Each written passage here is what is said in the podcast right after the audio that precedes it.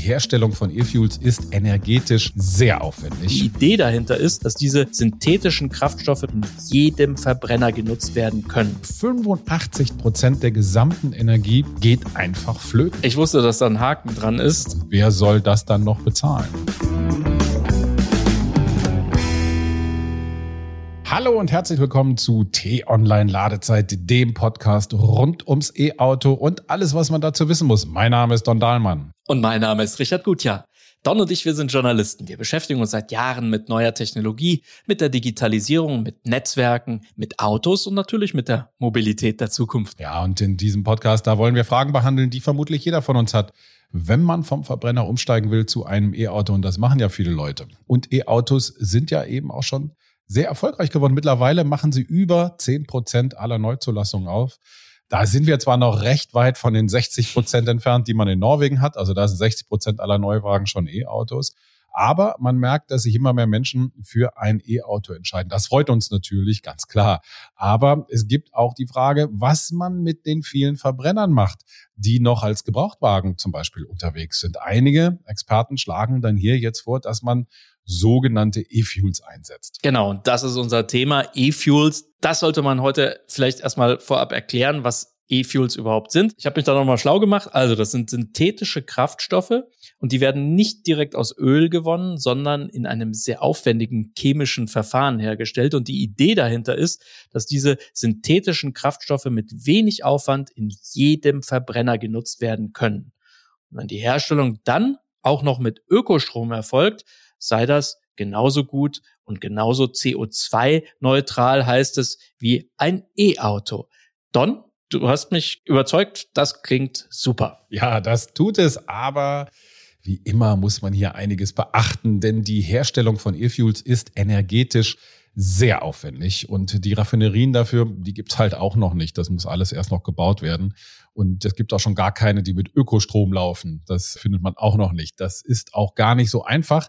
Denn so viel Ökostrom haben wir in Deutschland gar nicht, um riesige Industrieanlagen damit zu betreiben. Das Problem haben wir ja jetzt schon, ne? dass die Industrie weiterhin mhm. noch auf Kohle setzt. Und wenn man sich jetzt vorstellt, da kommen neue riesige Fertigungs- oder beziehungsweise Fabriken hinzu, die E-Fuels herstellen, ja, wo soll da der Strom herkommen? Ich wusste, dass da ein Haken dran ist. Das heißt also, man muss diese Industrieanlagen erstmal bauen und dann mit Ökostrom betreiben weil sonst ergibt das Ganze überhaupt keinen Sinn. Und das ist auch einer der Gründe, warum Porsche beispielsweise gerade eine solche Fabrik in Chile aufbaut. Da hat man sich ein Grundstück gekauft, das genug Sonne und auch Wind hat, um eine riesige technische Anlage zu betreiben und die soll dann E-Fuels in größeren Mengen herstellen. Ja, das Argument der Befürworter von E-Fuels ist ja, dass man damit ganze Flotten auf einen Schlag mehr oder weniger CO2-neutral fahren lassen kann. Ne? Weltweit gibt es über eine Milliarde Fahrzeuge mit Verbrennungsmotor.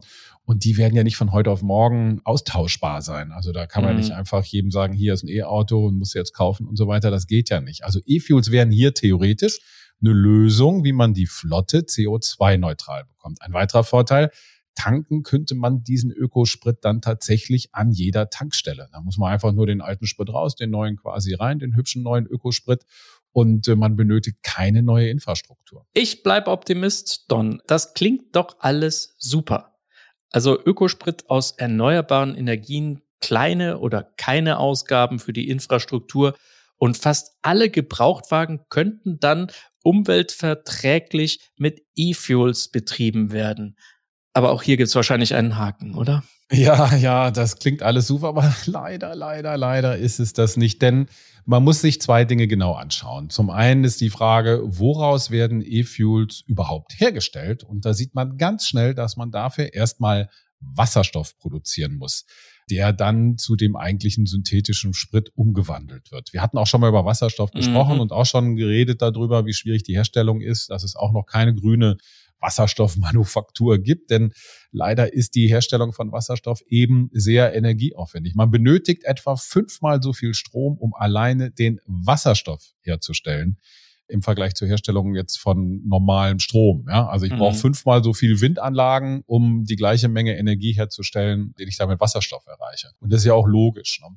Ein E-Auto nimmt den Strom quasi direkt aus der Steckdose, direkt von der Windkraft oder Solaranlage ab. Für den Wasserstoff muss ich den Strom erstmal nehmen, um etwas herzustellen, was dann weniger energetischen Leistung hat als äh, das Ausgangsprodukt. Und da sieht man dann eben schon, wo das Problem liegt. Daraus ergibt sich dann logischerweise auch gleich das zweite Problem. Nicht nur benötigt man mehr Strom zur Herstellung, der sogenannte Wirkungsgrad, und auch über den haben wir ja auch schon mal bei Wasserstoff gesprochen, ist bei E-Fuels verhältnismäßig schlecht, um nicht zu sagen miserabel. Also unter einem Wirkungsgrad, um das nochmal kurz zu wiederholen, versteht man ja, wie effizient die Energie, die mir dann am Ende zur Verfügung steht, dann ist also, wie viel Energie ich brauche, um ein Fahrzeug um, sagen wir mal, einen Meter nach vorwärts zu bewegen. Und ein E-Auto nutzt 70 bis 80 Prozent der Energie, die man in das Auto einführt, um eben voranzukommen.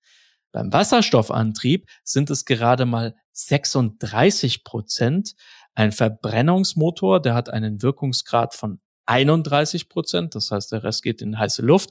Und ein Motor mit E-Fuels, der ist noch schlechter und da liegt der Wirkungsgrad bei sage und schreibe 15 mickrigen Prozent. Genau, mit anderen Worten, um sich das auch noch mal ein bisschen genauer zu verdeutlichen, 85 Prozent der gesamten Energie geht einfach flöten. Man verballert jede Menge des sehr teuren Solar- und Windstroms, um etwas herzustellen, das dann am Ende auch noch extrem teuer ist und wenig Wirkungsgrad hat. Ein Liter von den E-Fuels soll, das ist so eine Einschätzung der Bundesregierung und verschiedener anderen Stellen, der soll am Ende rund 4,50 Euro kosten. Stand jetzt. Das wird natürlich mit zunehmender Produktion soll das natürlich günstiger werden. Dann geht man aber immer noch von 2 Euro bis 2,50 Euro aus. Und da der Wirkungsgrad nur halb so gut ist wie beim herkömmlichen Sprit, verbraucht man am Ende natürlich auch doppelt so viel. Aus fünf Litern werden dann eben zehn Litern für die gleiche Strecke. Und dann fragt man sich halt, wer soll das dann noch bezahlen? Eine andere Frage ist da sicherlich auch noch, wo der ganze Ökostrom für die Herstellung überhaupt herkommen soll. Wir wissen ja, dass wir in der EU bis 2050 kaum genug Ökostrom herstellen können, um unsere heutigen äh, Strombedürfnisse decken zu können. Wenn wir jetzt also noch Industrieanlagen installieren, die fünfmal mehr Strom benötigen, um äh, die gleiche Menge von Strom herzustellen oder äh, Energie herzustellen, dann haben wir einfach nicht genug für die Schwerindustrie, um auch diese Rechnungen zu zahlen. Das heißt also, das Ganze geht einfach schlicht und ergreifend zum heutigen technischen Standpunkt jedenfalls noch nicht auf. Man muss natürlich dazu sagen, dass sich E-Fuels relativ leicht transportieren lassen. Ne? Da kann man also, wie gesagt, die normale Infrastruktur benutzen. Man muss die Fabriken auch nicht zwingend in Deutschland bauen. Ebenso ist denkbar, dass Länder, die viel Sonne und Wind haben, ne, wir hatten über Chile gesprochen, Saudi-Arabien, ganze Nordafrika und so weiter, das ist ja auch so eine Möglichkeit, die können diese Anlagen bauen und den Sprit dann per Schiff transportieren. Aber da wären wir dann auch schon wieder bei einem Sektor, der für die E-Fuels tatsächlich Sinn ergibt, Schwertransport, Flugzeuge, Schiffe, denn es macht ja relativ wenig Sinn, einen Ökostrom herzustellen oder einen Ökosprit herzustellen irgendwo und dann muss er aufwendig mit einem riesigen Schiff, das Schweröl verbrennt, äh, transportiert werden. Da versaue ich mir dann wieder die gesamte Ökobilanz. Also hier für diesen Transport wären E-Fuels tatsächlich eine Lösung, denn mit Elektroantrieb wäre so etwas kaum zu betreiben. Das gilt vor allem natürlich für die großen Containerschiffe, du hast es schon gesagt, aber auch Flugzeuge zum Beispiel. Die Akkus sind schlicht und ergreifend einfach zu schwer für einen Airbus, ja, der jetzt, sagen wir mal, 400 Menschen über 10.000 Kilometer transportieren soll. Man will ja auch nicht alle 400 Kilometer irgendwo zwischenlanden, damit das Flugzeug dann fünf Stunden aufgeladen wird. Also hier wird man definitiv andere Lösungen benötigen. Stimmt, genau. Da gibt es zwar schon Lösungen für ganz kleine Flugzeuge, die ein paar Leute über 100 Kilometer mit einem elektrischen Antrieb transportieren können, aber mehr geht nicht. Also ich meine, wir kennen alle diese Volocopter, also diese kleinen Flugtaxi, die dann drei, vier Leute transportieren können. Das DLR, Deutsche Luft- und Raumfahrtzentrum, arbeitet an einem Wasserstoffantrieb. Da gibt es schon Überlegungen, aber das, wie gesagt, nicht für große Flugzeuge. Hier wird man ganz dringend E-Fuels benötigen, damit der Flugverkehr ökologisch sein kann. Tatsächlich setzen verschiedene Airlines, darunter unter anderem auch die deutsche Lufthansa, schon bei einigen Flügen E-Fuels ein und äh, das, also zumindest bisher, völlig problemlos. Bei Schiffen, da wird's dann noch mal so ein bisschen schwierig, denn das Schweröl, das die meisten Schiffe ja heute verwenden, das lässt sich nicht so leicht ersetzen, weil es eben auch große Reichweiten ermöglicht, ohne dass man jetzt zwischendrin irgendwo nachtanken muss. Also anders kämen ja auch diese gigantischen Containerschiffe, die dann von Shanghai bis nach Hamburg fahren, auch gar nicht ans Ziel. Allerdings bietet E-Fuels hier auch eine andere Chance. Genau, E-Fuels äh, könnte man bei Schiffen einsetzen, haben halt dann etwas geringere Reichweite, hatten wir drüber gesprochen, da müssen sie einmal mehr in den Hafen rein, aber ich denke, das lässt sich dann auch schon verkraften. E-Fuels haben aber auch noch eine andere Einsatzmöglichkeit, denn die Lkw-Branche, da wird es auch schwierig mit der Elektromobilität. Es gibt zwar die ersten Trucks, die haben so eine Reichweite von 400 Kilometern und können dann auch tatsächlich bis zu 40 Tonnen transportieren, also so der klassische europäische Lkw. Aber man darf nicht vergessen, dass viele Güter auf der Langstrecke transportiert werden. Und moderne Lkw haben eine Reichweite von bis zu 2500 Kilometern. Das heißt, die können theoretisch 2500 Kilometer durchballern. Klar, das äh, machen sie natürlich nicht wegen Fahrzeitregelung und so weiter, aber innerhalb der zugelassenen Fahrzeit kommen die eben auch auf 800 Kilometer. Das müssen E-Lkw auch erreichen, aber da sind wir noch sehr weit weg. Und dazu kommen dann natürlich die ultralangen Ladezeiten, die man dann hat, wenn man so eine riesige Batterie wieder vollladen will. Ja, und bei den Lkw, die müssen ja, um rentabel zu sein, so wenig wie möglich stehen. Also die müssen ja eigentlich permanent auf Achse sein. Und gerade bei den langen Ladezahlen für Elektroautos, das würde sich kaum rechnen für einen Spediteur.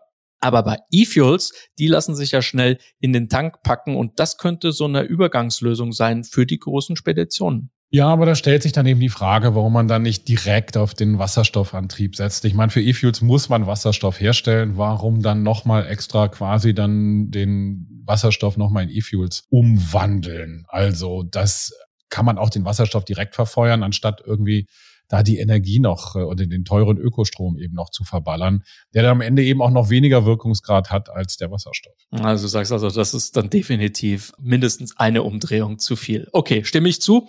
Aber vielleicht sollte man einfach auch generell überlegen, ob man manche Güter dann nicht doch einfach auf die Schiene setzt und sich dann eben die letzten paar hundert Kilometer dann mit einem elektrischen LKW transportiert. Das wäre vielleicht am Ende sogar die beste Lösung. Genau, da gebe ich dir auch völlig recht. Äh, fassen wir am Ende dieser Folge mal zusammen. Erstens, E-Fuel benötigen für ihre Herstellung enorme Mengen an erneuerbaren Energien, die wir nicht haben. Zweitens, der Wirkungsgrad von E-Fuels ist miserabel. Die Herstellungskosten sind zu hoch und am Ende zahlt der Autofahrer viermal mehr für die gleiche Strecke im Vergleich zum E-Auto. Na und drittens, Flugzeuge und Schiffe werden ohne E-Fuels Stand der heutigen Technik allerdings nicht klimaneutral unterwegs sein können.